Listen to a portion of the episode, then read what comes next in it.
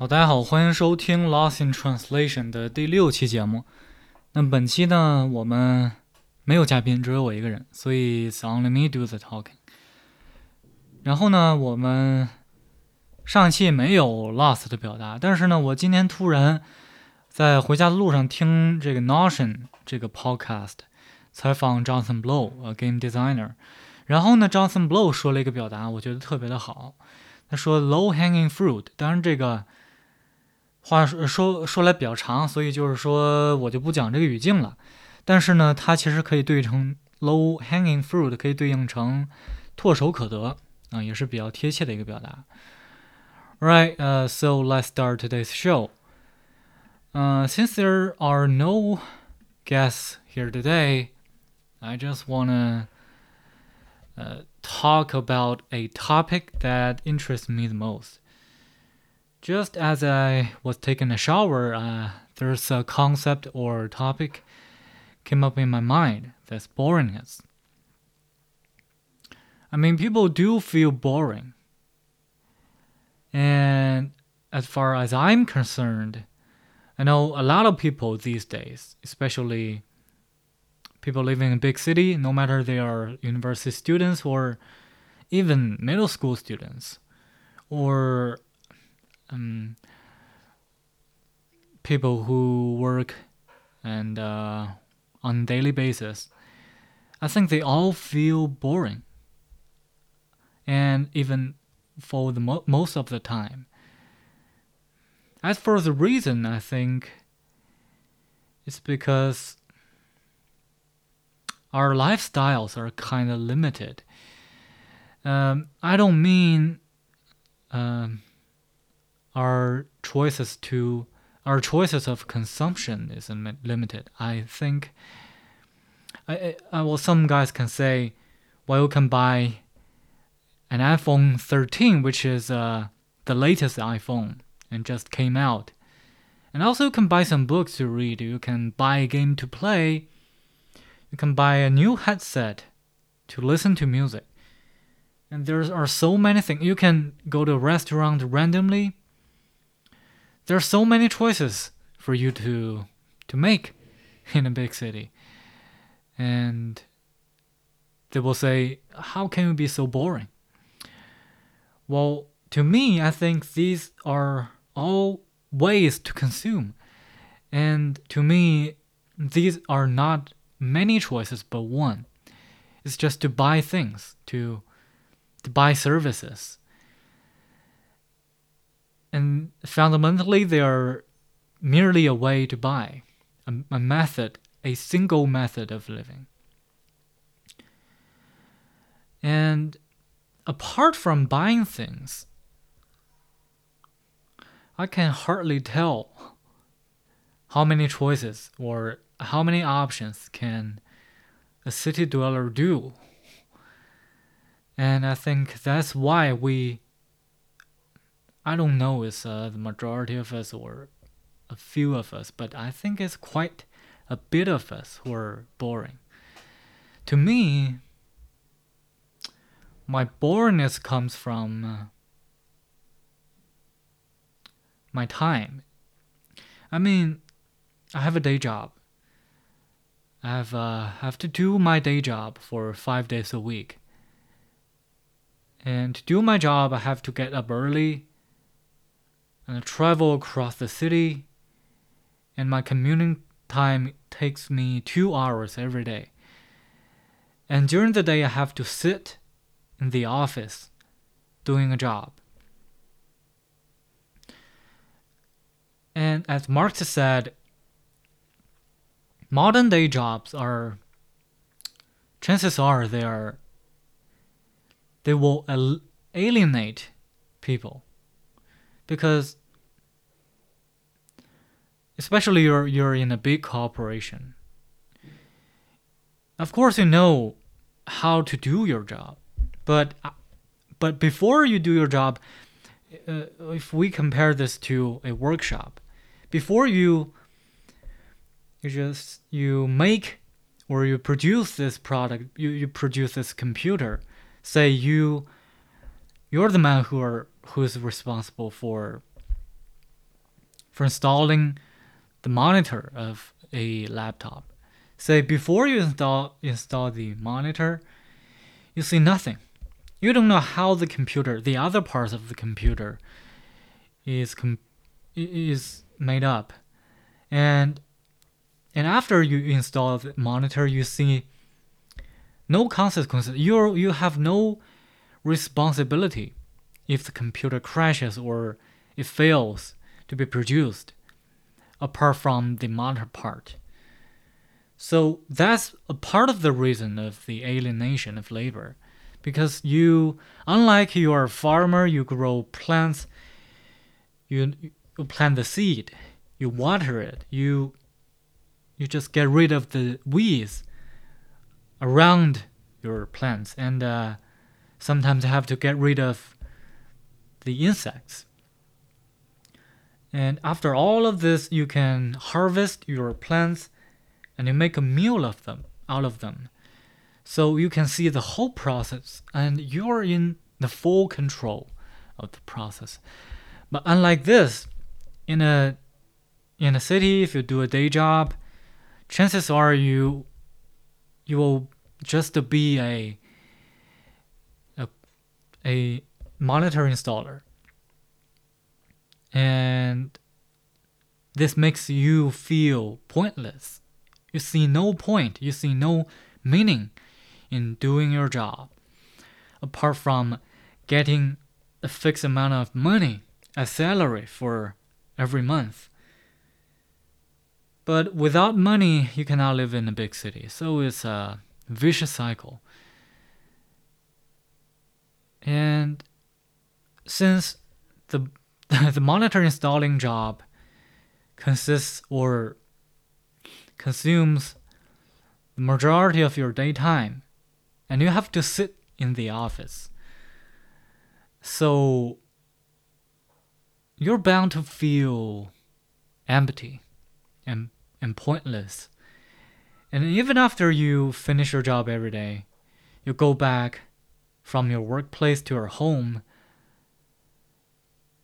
I I would bet you will feel not energetic or you feel you don't you just don't have the energy to to do other things. It's not like you have time you can do this, you can do that.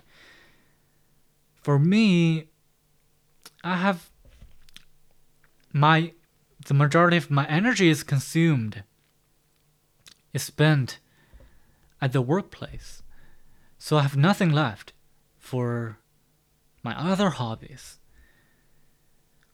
And maybe recording this podcast is one of the hobbies that I can do, I can continue with, despite my day job. Um, but I mean, that's not the same thing.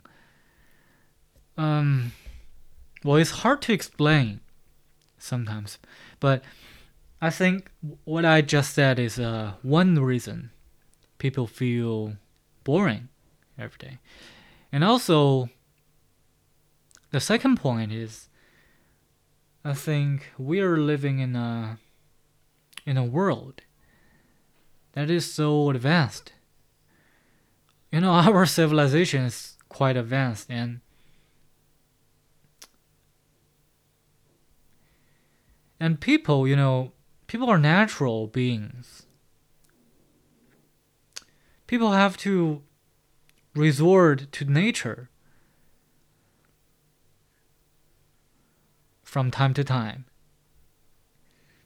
And doing a day job just only keeps you I mean most uh, large sum of day jobs keep you from living nature. By nature, I don't only mean trees, flowers, plants. No, but I mean. I mean, you can take. You can just rest. You don't have to run inside a wheel just like a, a mouse, you know, guinea pig. You have the right to rest. And sometimes through rest, you can, you can you can come across new ideas. The ideas that you cannot imagine that you can come up with if you run and run and run every day from home to workplace and back again. There's a music writer or composer named Bon Iver that I learned from a podcast named in Chinese 不在场 or non-present. Mm. Um, this guy has a period of time living in a snow land where he was simply disconnected from modern day life and other people. And he just rest there and be be creative. He wrote music and have time to think more. And it turned out that he was very successful with the, uh, the album he created during that time frame. It was like a miracle. But if we be if we are honest to ourselves, if we have ever truly rested for a while, then we can see, we will know why that happens. I think it's uh, just the human nature functioning. It's a role of human nature. It's a miracle of human nature. I mean, human brains are are underexploited. You know, they are beyond our imagination. They're they're absolutely beyond our physical bodies functions. I mean, they they can transcend the reality, but it's confined by by some parts of our our body. So I think that's the second reason that people cannot rest, especially for city dwellers, city workers, white collars, or whoever works in a city, in a modern day society. They can hardly rest, so they feel less productive and uh, creative. They're not so imaginable they're not creative anymore. They don't see anything new anymore. So they start to feel boring. And um, so let's conclude. How can we fix this problem? In my opinion, I think it's time for us to form a, a new mindset, a new ways of life that is not in parallel with the modern day society's rules. Say, for me, I want to stay away from consumerism because that's, that, ha- that, that is vicious and uh, toxic uh, for the reasons I mentioned above. And the second thing is to, to generate things instead of consuming things. I mean, you listen to a song, it's pretty simple. You just open any streaming app, music app, you can listen to a song. You can listen to numerous songs, unlimited amounts of songs. But can you create and write and sing a song totally by yourself. And the same reason goes to games. You play many games for life uh, until now, but can you really make a game? Do you know how how to make a game? What what is the game that you want to make? I mean, you, you don't have you don't necessarily have to make a game, but you can do some uh, Hmm. You can do some uh, thought uh, experiments. you can see that you you may not be that creative. Sorry about that. There's a mosquito on my arm. I have to kill it. Um, but I haven't. I failed. Mm. Oh, it just just now I came a, came across a a lost expression that's 在在英文里，in in uh in English there's a there's an expression to that means um, experiment that is not real. Uh, I have to write it down, check it out. Uh, in Chinese, it's called 思维实验. Yeah, but just I just is, I failed to, to recall that word in English. Alright, guys, uh, I think it's uh, 20 minutes now. And, uh, and I want to, I want to say goodbye instead of, uh, uh, I don't, I, I want to say goodbye, not using as recap or let's call it a day. I want, there's a, another expression that's called Or never mind. Next time. After all, this is uh, an experimental podcast program. All right, thank you guys for listening, and I hope you have a great day.